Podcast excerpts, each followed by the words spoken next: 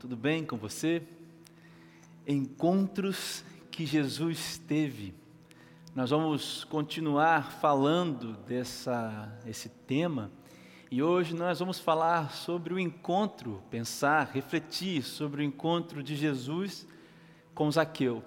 Mas antes de da gente entrar nessa reflexão, eu gostaria de convidar você a fazer uma oração comigo. Vamos orar?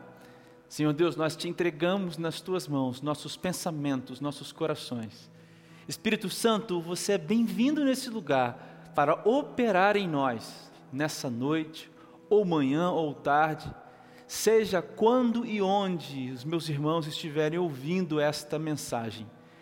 Perdoa os nossos pecados, tenha misericórdia de nós, fala conosco e através de nós. Essa é a nossa oração no teu santo nome, Jesus. Amém.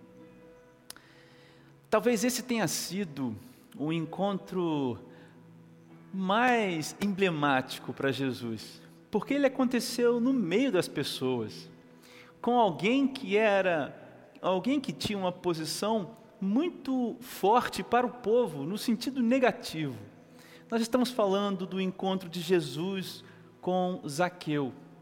Eu vou dar um resumo do, desse encontro e aí, durante a reflexão, nós vamos lendo os textos bíblicos. E esse encontro está relatado lá em Lucas, o Evangelho segundo Lucas, no capítulo 19, dos versículos 1 ao versículo 10. E aí esse encontro é mais ou menos assim. Existia um homem, o Zaqueu, que era um homem de baixa estatura, e um homem que era cobrador de impostos, um publicano. E aí Jesus estava passando pela cidade, por aquela cidade, uma multidão seguia Jesus. Então esse homem, esse Zaqueu, esse cobrador de impostos, esse publicano, esse chefe dos publicanos, ele queria, ele queria ver Jesus. Alguma coisa o movia a ver Jesus. Então ele sobe numa árvore que tinha galhos muito extensos e uma raiz bem forte. Então, quando Jesus passou ali naquele caminho de, de Jericó, então ele olha para Zaqueu em cima da árvore, Jesus olha e diz: desce daí. Hoje eu quero ir na sua casa, nós vamos jantar na sua casa. Essa é a ideia do que aconteceu depois. Então Jesus vai lá, contrariando uma ideia generalizada entre o povo de que o rei dos judeus, o salvador dos judeus, jamais entraria na casa de um pecador uh, como Zaqueu, aquele que cobrava impostos. Então Jesus passa um tempo ali com aquele homem, e ao final daquele tempo em que Jesus passa com aquele homem, aquele homem então decide no seu coração em adotar uma postura de vida completamente diferente. Ele restitui às pessoas ah, que ele roubou, ele dá metade dos seus bens para os pobres. Então Jesus diz: Olha, realmente houve salvação nessa casa aqui. Esse homem também é filho de Abraão. Porque o filho do homem, Jesus, falando de si mesmo, veio para buscar o que havia se perdido. Essa, esse é o resumo da história. Você deve conhecer, você já deve ter ouvido. Lucas capítulo 19, dos versículos 1 ao versículo 10. Mas vamos pensar um pouquinho em quem era Zaqueu. A Bíblia diz que Zaqueu era o chefe dos publicanos, não apenas um publicano, mas o chefe dos publicanos. Você sabe, os publicanos eram judeus que trabalhavam em prol do Império Romano, cobrando impostos dos próprios judeus. Naquela época, o Império, o Império Romano dominava aquela região. E o Império Romano contratava pessoas, judeus mesmo, para serem cobradores de impostos. E alguns desses era como se fosse uma espécie de delegado dos cobradores. É como se fosse o chefe dos cobradores. Zaqueu era esse cara. Esse cara que era o líder daqueles judeus que cobravam impostos do seu próprio povo. Esse homem era odiado pela sociedade, não só mal visto, mas ele, ele era odiado pela sociedade. E aí você pode pensar então nas quantidades de ligações políticas que Zaqueu tinha para se tornar o chefe dos publicanos? Certamente, muito certamente, Zaqueu também era uma espécie de agente político corrupto. Certamente a extorsão fazia parte dos procedimentos de Zaqueu nas cobranças dos impostos. Esse era o Zaqueu. E o versículo 3 diz que ele queria ver quem Jesus era. Versículo 3 do capítulo 19 de Lucas diz que Zaqueu queria ver quem Jesus era. E esse versículo 3 nos dá mais algumas finais características de Zaqueu. O Zaqueu, ele conhecia, sabia, ouvia falar de um homem que causava por onde passava operava milagres, as pessoas eram transformadas. Então Zaqueu ele vai atrás, quando ele ouve que esse homem vai passar, ele quer ver esse homem. Mas o que movia Zaqueu a ver esse homem, a ver Jesus, era o fato dele ser uma pessoa sozinha. Vê se você compreende isso. Um homem que vivia no seu povo, pelo seu povo era odiado. E é muito importante isso para o judeu. Você não pode deixar de entender que para o judeu, a, a, a identificação com o povo é uma marca, uma característica fortíssima da sua identidade, algo que não é tão comum para nós. Mas para o Zaqueu era importante. E aí, esse homem era um homem solitário. Então, ele sobe naquela árvore para ver Jesus, atestando que ele era um cara sozinho, que ele tinha sede de alguma coisa, que ele precisava de alguma coisa. Quem era esse que seria o rei dos judeus, aquele povo do qual eu pertenço, Zaqueu pensando? E eu tenho cobrado impostos, e por, por esse povo mesmo sou odiado. Meu amigo, eu penso que a partir desse entendimento de quem era Zaqueu, esse era o Zaqueu, do entendimento de quais eram as configurações sociais e políticas daquela época, e do entendimento de quem é Jesus e do que Jesus representa, o Evangelho que Jesus representa é, enquanto, enquanto ele vivia, né, enquanto seu ministério era, era construído. Eu penso que a partir desses entendimentos nós podemos construir algumas lições que esse encontro nos ensina. Três lições, para ser mais exato. Sabe, a primeira lição que esse encontro me deixa claro, sim, é uma lição a respeito dos falsos moralistas. A respeito do falso moralismo. Porque você sabe, quando Jesus então olha para Zaqueu e diz: Desce dessa árvore, porque hoje eu vou estar na sua casa. Então ele vai com Zaqueu. O povo, no versículo 7, diz o seguinte: olha, todo o povo viu isso e começou a se queixar. Ele se hospedou na casa de um pecador. Sabe, é, esse falso moralismo que existe hoje em dia, assim, não é algo novo, já existia na época de Jesus. E esse falso moralismo, ele é baseado em duas premissas, basicamente. A primeira premissa desse falso moralismo, aquelas pessoas reprovarem a ação de Jesus de entrar na casa de Zaqueu, primeiro é porque eles tinham o um entendimento errado a respeito de Jesus, eles impunham sobre Jesus uma exclusividade em relação a eles mesmos. Eles achavam que os, o rei dos judeus, o Salvador, aquele que viria salvar, que Jesus, tinha que ser apenas e exclusivamente ah, ligado, ele tinha que operar em favor dos judeus. E olha, dos judeus que eram oprimidos. Veja o pensamento, o entendimento equivocado. E esse falso moralismo dessas pessoas, desses judeus, se baseava nesse entendimento. E é assim com a gente hoje em dia. Mas em Romanos 10, no versículo 12, diz: Portanto, não há distinção entre judeus e gentios, pois o mesmo Senhor é Senhor de todos e abençoa ricamente todos os que o invocam. Paulo diz isso lá na carta aos Romanos. Você entende o que acontece? Nós temos uma, um olhar para Jesus exclusivista, mas o olhar, olhar exclusivista tende a ser, meu querido irmão, um olhar excludente. Porque começa a colocar em, em, em, em algum tipo de plano alguns tipos de merecimentos. E a palavra diz também, Romanos 3, versículo 23, que todos nós pecamos e todos nós carecemos da glória de Deus. E isso nos leva a entendimentos de Jesus a partir do nosso julgamento.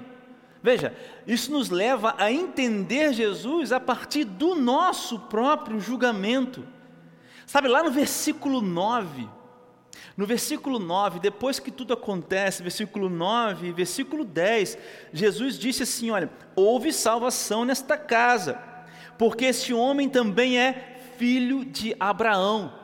Quando Jesus diz isso, ele está dizendo: Olha, vocês pensavam que esse homem, que esse cara, o Zaqueu, esse aqui que vocês estão chamando de pecador, ele também não era filho de Abraão? Porque essa era uma prerrogativa dos judeus. Jesus está dizendo: olha, ele também é filho de Abraão. Quem são vocês para dizer quais, são as que, quais serão aqueles que eu salvarei? E eu estendo essa pergunta para mim e para você. Esse encontro de Jesus nos ensina isso. Quem somos nós para julgar quem merece ou quem não merece um encontro com Jesus? Talvez nós tenhamos na conta dos não merecedores os políticos corruptos, assim como esse homem aqui.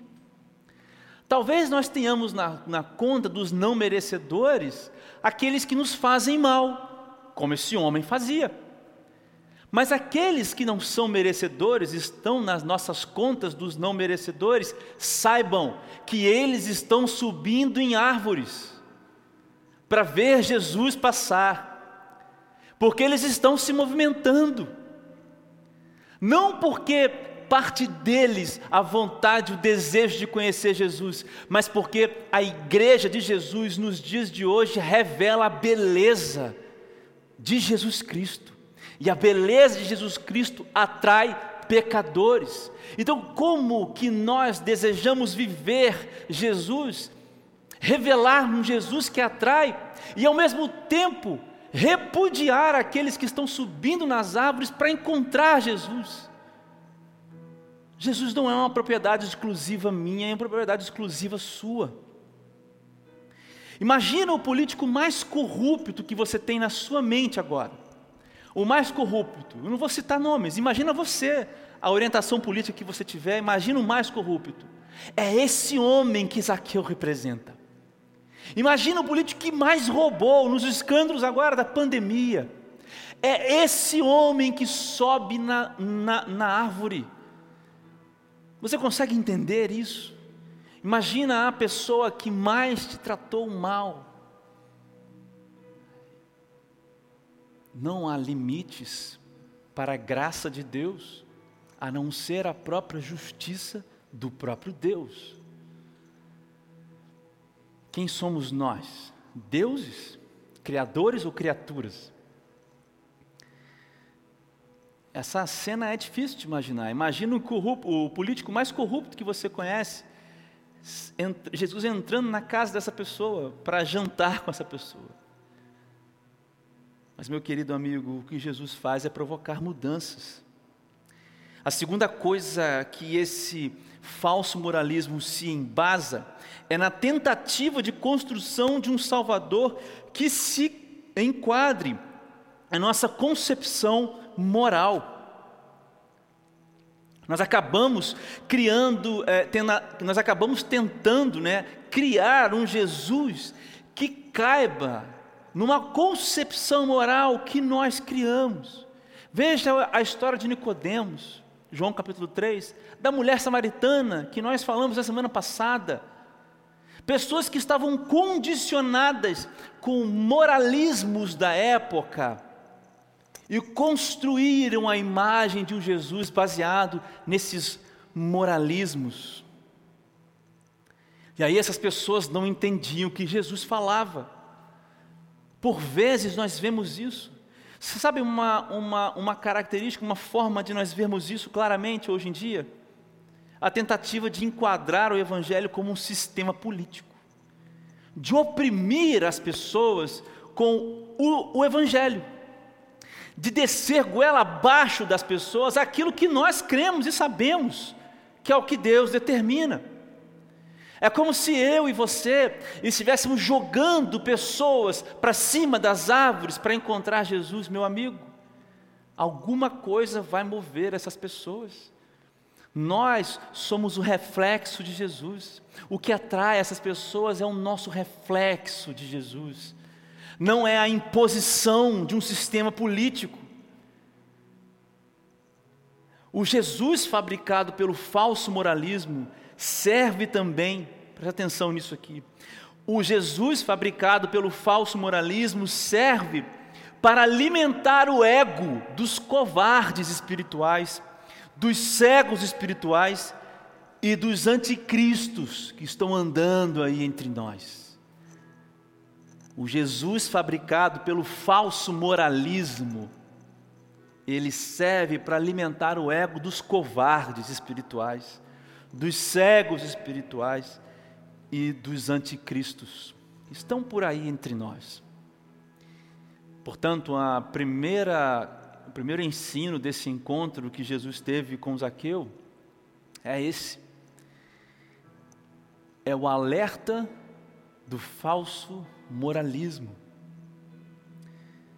que está baseado numa ideia errada, exclusivista, lançada sobre nossa relação com Jesus e baseado numa concepção de Jesus a partir da nossa concepção moral.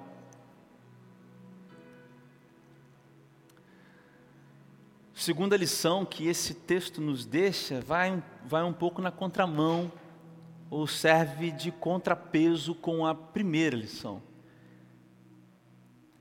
Jesus, no, aliás, Zaqueu, no versículo 8, diz assim: Enquanto isso, Zaqueu se levantou e disse, o Zaqueu diz, né? Senhor, darei metade das minhas riquezas aos pobres. E se explorei alguém na cobrança de impostos, devolverei quatro vezes mais. Meu amigo,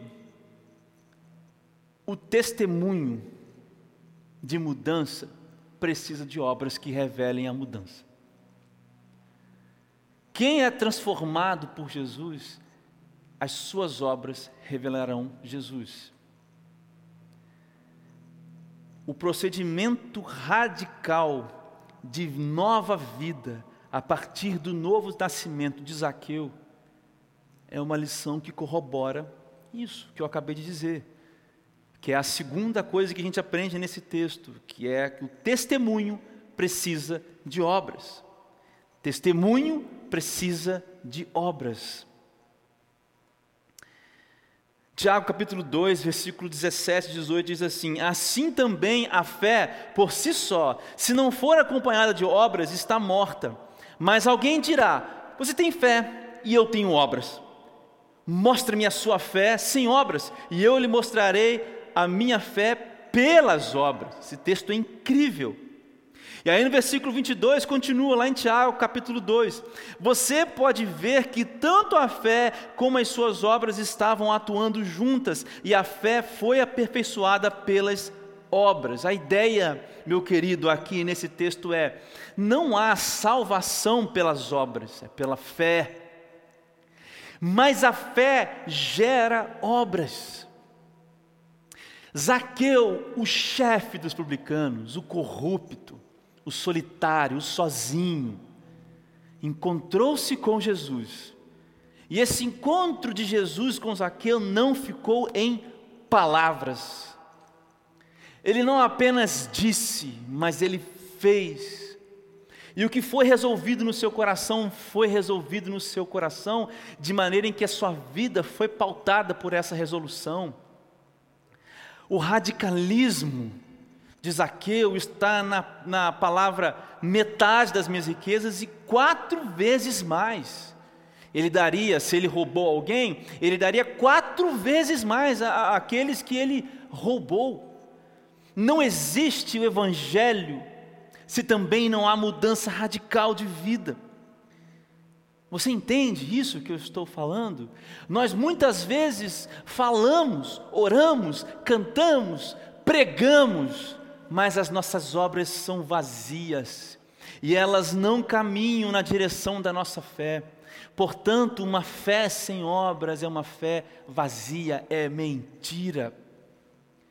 Porque a fé é um movimento de vida, e vida é prática. A subjetividade da vida se revela na, na praticidade dela mesma. Sensações, emoções, decisões são subjetivas, mas nos levam a ações no concreto. E se nós somos transformados por Jesus no mais profundo daquilo que nós chamamos de alma, como que o que existe por fora não é afetado pelas nossas ações? Não se compra fé com obras, e não se valida obras sem a fé, porque o verdadeiro Evangelho não fica escondido. O verdadeiro Evangelho não fica escondido, meu querido. Jesus disse: houve salvação nessa casa, e a palavra salvação é nesse sentido, houve mudança nessa casa. O corrupto, o solitário, o sozinho, houve mudança. Houve mudança se não existem apontamentos práticos na sua vida, é, direcionando você para mudanças reais, concretas, você precisa repensar o seu relacionamento com Cristo. Isso é muito sério. E esse testemunho de obras, esse testemunho, ele precisa, ele, esse, esse, testemunho que é, é verificado com as obras, ele tem uma direção também. Perceba que Zaqueu fala: Eu vou dar, olha, eu, eu, eu vou dar metade das minhas riquezas aos pobres. E se eu explorei alguém na cobrança de impostos, devolverei quatro vezes mais. O povo estava sofrendo, os pobres estavam sofrendo, por isso que essa mudança aponta para o bem do próximo. Não são mudanças, meu querido, não são mudanças que apontam para o seu ego, que apontam para o seu bem-estar em primeiro lugar. São mudanças que precisam apontar para o bem do outro. Precisam de alguma forma tocar o outro. Porque é impossível amar a Deus sem buscar a justiça de Deus a bondade que vem de Deus e a igualdade para com o próximo.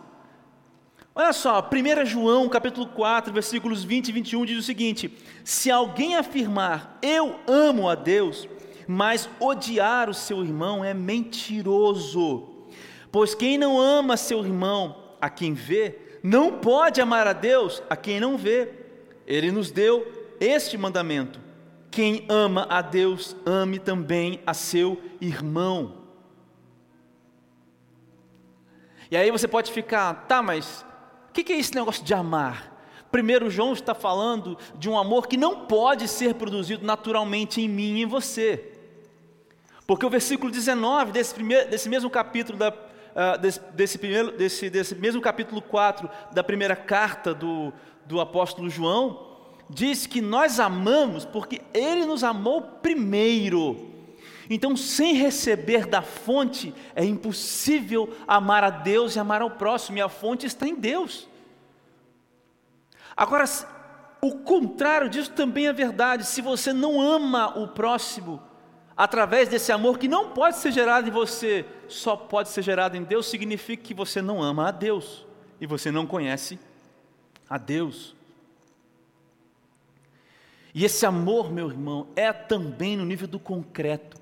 É por isso que essa palavra aqui em 1 João, sabe, é, é, ela está ligada a uma atitude moral, aí sim. A moralidade que a Bíblia nos coloca, na forma que é difícil, mas que a Bíblia nos impõe, que o Evangelho nos traz. O amor é, o amor é uma atitude moral, não um sentimento subjetivo. O amor que nós estamos falando aqui é uma atitude moral, é prática na vida do outro, é vida na vida do outro, do próximo. As pessoas clamam por justiça, precisam desesperadamente da bondade, da igualdade, e elas verão isso através de mim e de você. O amor é uma atitude moral, não um sentimento. E o que a gente vê na vida de Zaqueu é essa direção. Um homem que mudou a sua maneira de viver em direção do próximo, com uma atitude de amor, uma atitude moral em direção ao próximo. E nós tentamos enquadrar Jesus nos nossos moralismos, na nossa diretriz partidária. É muito triste, meus irmãos, ver o que está acontecendo, acontecendo na nossa nação, no nosso país.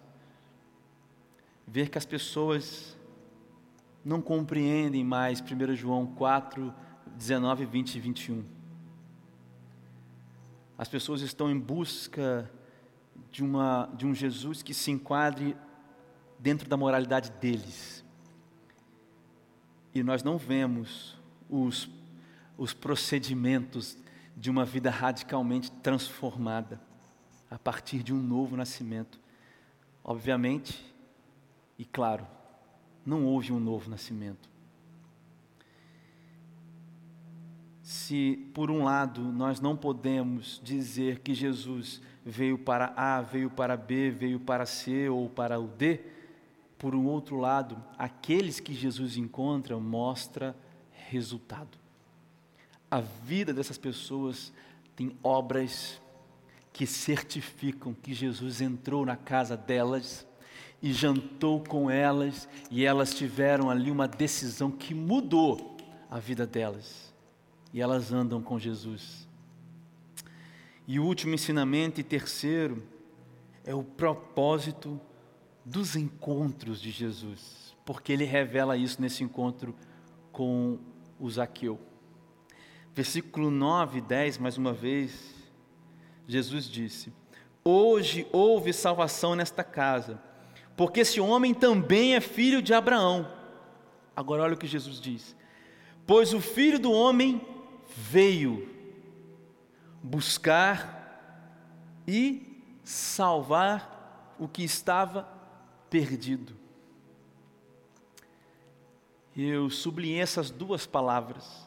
O filho do homem veio buscar e salvar o que estava perdido. E perdido no contexto do Novo Testamento significa alguém que estava no lugar errado.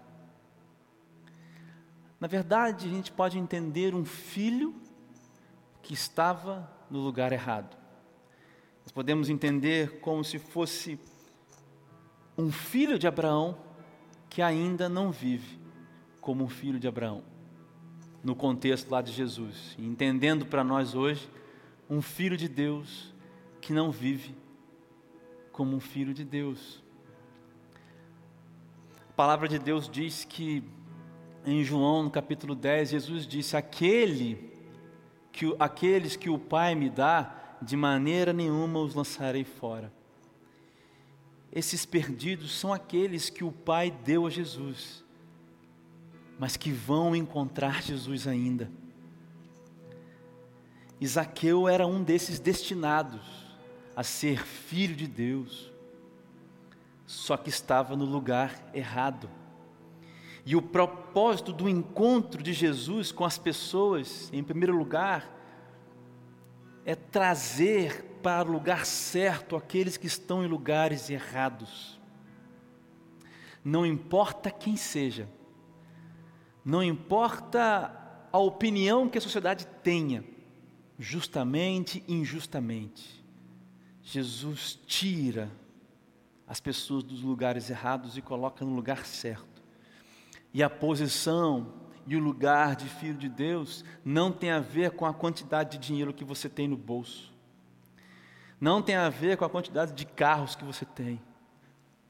Mas tem a ver com um coração livre para amar o Pai de volta, para amar o próximo e para dizer que você é estrangeiro aqui.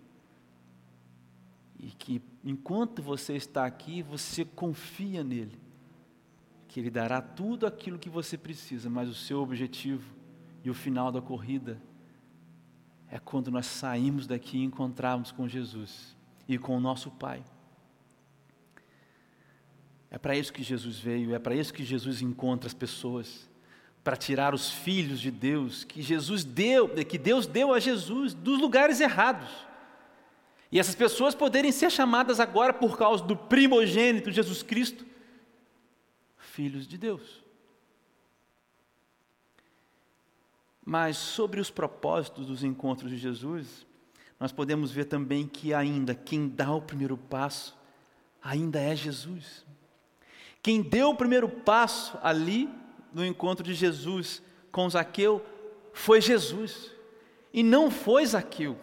Versículo 5 diz: Quando Jesus chegou àquele lugar, quando Jesus chegou àquele lugar, ele olhou para cima e disse: Zaqueu, desça depressa, quero ficar em sua casa hoje. Então não é Zaqueu que canta, entra na minha casa, entra na minha vida. Não é Zaqueu que canta isso. Essa música está completamente equivocada. Porque Zaqueu, ele se move por alguma coisa. Eu te disse isso no começo dessa reflexão. Sabe o que faz Zaqueu se movimentar? duas coisas. O brilho de um homem que revolucionava os lugares por onde passava, mas também o sofrimento dele. O que move também Zaqueu a subir naquela árvore era o fato dele ser um chefe dos republicanos, o sentimento de traição que aquele homem tinha, o sentimento de solidão a sensação de estar no lugar errado, de ser errado, de estar vivendo errado, é o que faz Zaqueu subir. Mas quem chega para encontrar Zaqueu é Jesus. Jesus é quem dá o passo, é Jesus quem chega, é Jesus quem se coloca. Não é Zaqueu que busca Jesus, é Jesus quem se coloca diante de Zaqueu e fala: Eu quero ficar na sua casa hoje. Na verdade, o que movimentava, o que movimentou Zaqueu, são as características, são os resultados do pecado. E essa é a beleza do Evangelho. Porque a luz, porque Jesus, ele é, ele é, é uma coisa que atrai as pessoas. A beleza de Jesus e do Evangelho que é hoje refletido através da igreja, atrai as pessoas. Então os pecadores são atraídos para Jesus por causa de Jesus. Isso é incrível. E Jesus veio para salvar todos nós, a mim e a você, quando nós nos movíamos subindo em galhos, por conta do nosso pecado. Se você hoje pode dizer que já encontrou Jesus, então saiba que você se movia também pelos galhos das árvores do sofrimento da vida. Mas um dia Jesus chegou para você e disse: Eu quero ir hoje na sua casa. Ele deu o primeiro passo. Os encontros de Jesus partem dele, porque ele conhece todos aqueles que são dele. Eu queria aplicar essa mensagem com você com três perguntas. Vou fazer duas perguntas, vou fazer uma oração, faço a última pergunta e mais uma oração.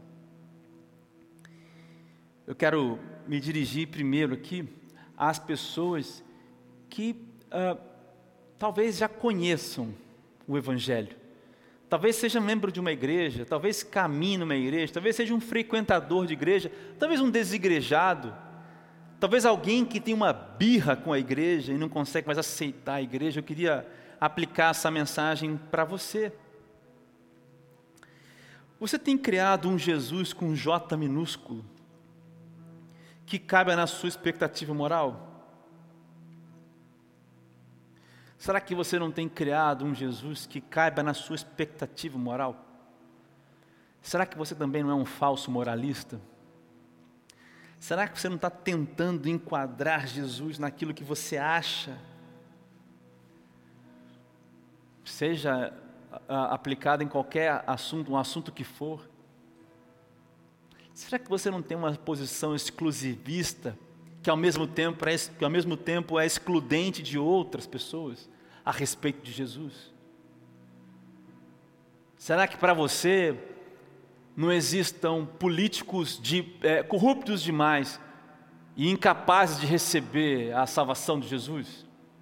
Será que para você não exista, existam pessoas que são ruins demais, que te machucaram dentro das igrejas e que elas não merecem?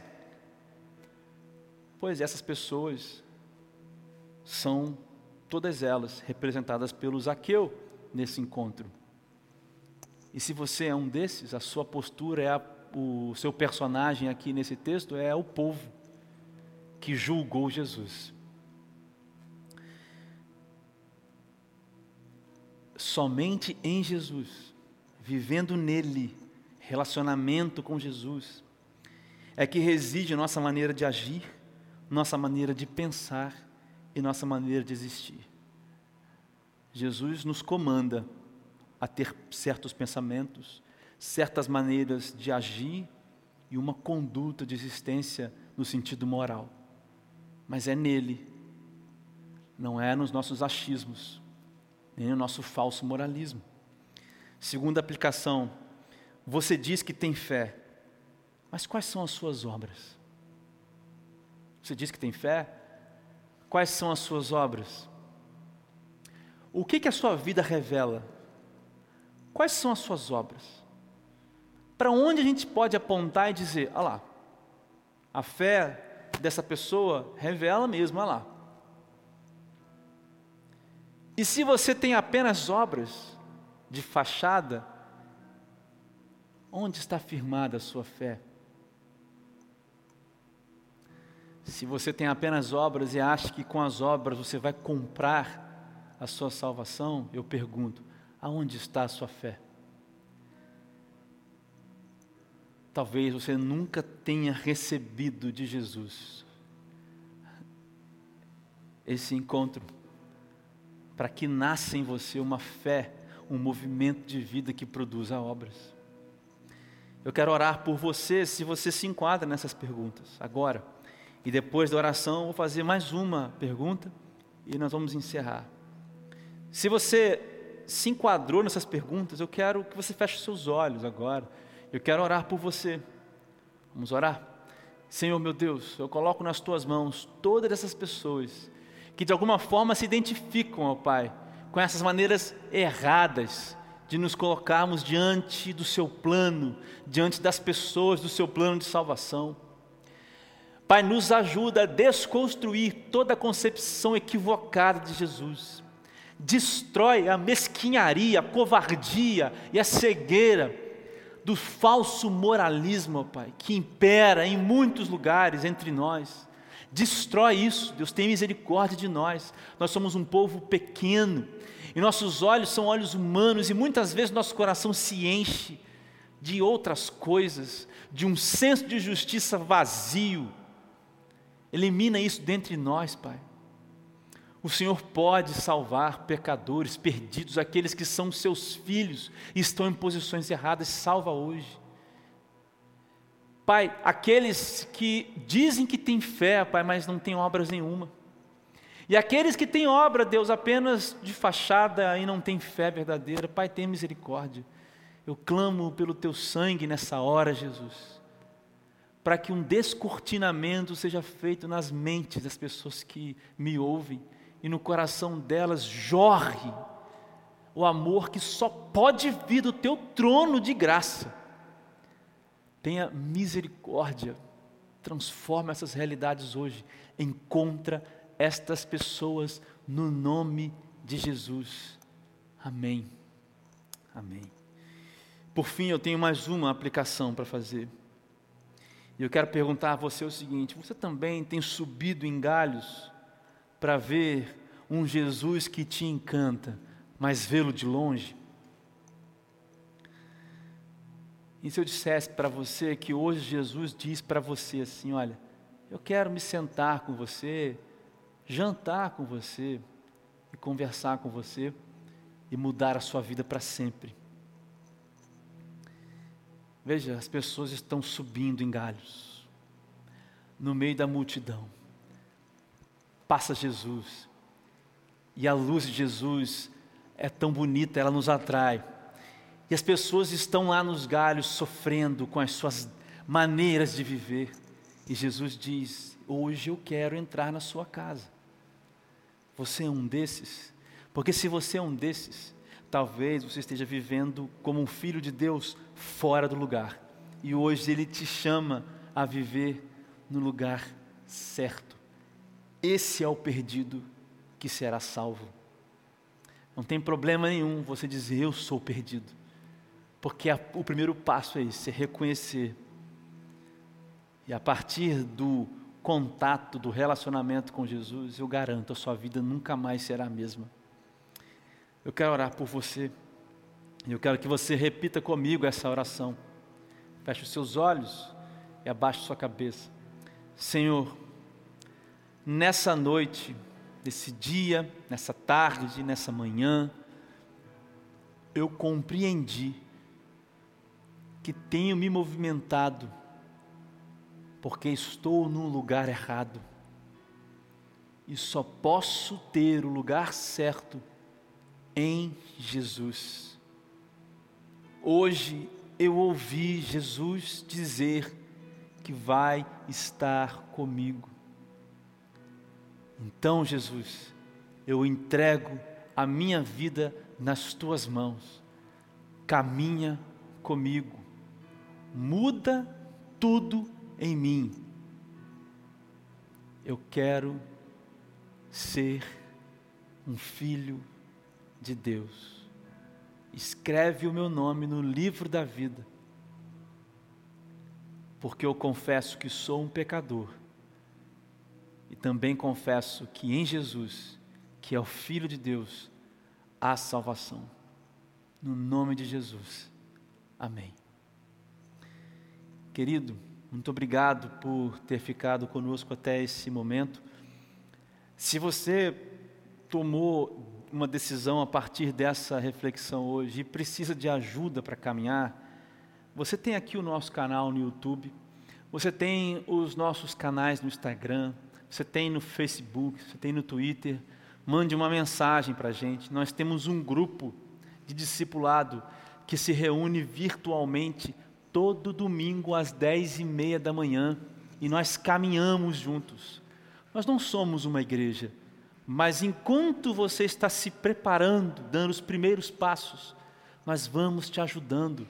E você vai encontrar uma igreja, um grupo de irmãos que vai caminhar com você. Nós estamos aqui para caminhar com você nesse primeiro momento. Não caminhe sozinho. Nós estamos falando de encontros de Jesus, que Jesus teve.